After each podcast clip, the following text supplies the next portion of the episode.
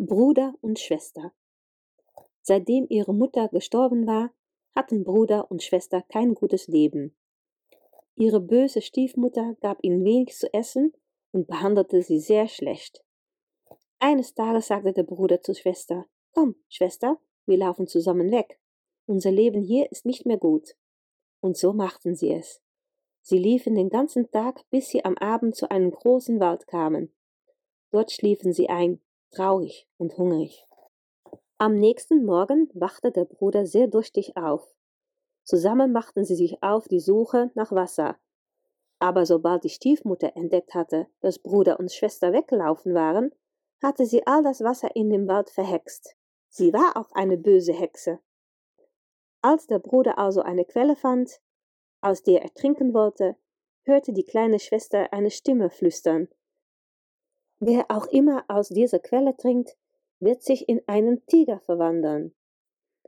Also schrie die Schwester, um den Bruder zu warnen, dass er das Wasser nicht trinken sollte, da er sich sonst in ein wildes Tier verwandeln würde. An der nächsten Quelle geschah das Gleiche. Die Schwester hörte, der, der aus mir trinkt, wird ein Wolf werden.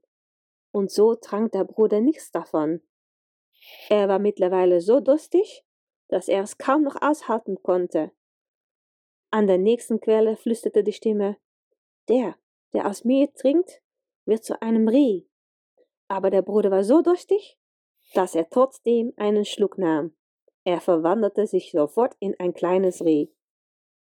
Die Schwester und ihr Bruder waren beide sehr traurig, dass der Bruder sich in ein Reh verwandelt hatte. Trotzdem gingen sie zusammen weiter. Die Schwester band ein goldenes Haarband um den Hals des Rehs. Sie knüpfte außerdem ein Seil aus Schilf, das sie an das Halsband machte und führte den kleinen Bruder tiefer und tiefer in den Wald. Nach einer langen Wanderung kamen Schwester und Bruder zu einem leeren Haus. Hier konnten sie leben und ein ruhiges Leben haben. Eines Tages veranstaltete der König des Landes in dem Wald eine Jagd. Der kleine Bruder hörte die freudigen Rufe der Jäger, das Bellen der Hunde und die Töne der Hörner. Das machte ihn so aufgeregt, dass er sofort rauslaufen wollte. Die Schwester versuchte ihn zu stoppen, aber der Bruder bettelte, dass sie ihm rausließ. Sie stimmte letztendlich zu, aber er musste versprechen, dass er am Abend heimkäme. Wenn er zur Tür kam, sollte er sagen, liebe Schwester, lass mich rein, so dass sie wusste, dass es der Bruder war. Der Bruder verbrachte einen wunderbaren Tag im Wald. Die Jäger jagten ihm nach, aber sie konnten ihn nicht fangen. Am nächsten Tag jagten sie ihn wieder, und wieder schaffte es der Bruder zu entkommen. Bis es fast dunkel wurde. Einer der Jäger verletzte das Reh ganz leicht am Bein. Langsam humpelte der Bruder zurück zur Hütte und rief Liebe Schwester, lass mich rein. Der Jäger hatte sich hinterhergeschlichen und hörte das. Er berichtete es sofort dem König. Am nächsten Tag ging der König ein weiteres Mal jagen. Das Bein des Bruders war bereits geheilt und er ging raus. Die Schwester konnte ihn nicht stoppen. Der Bruder rannte den ganzen Tag durch den Wald.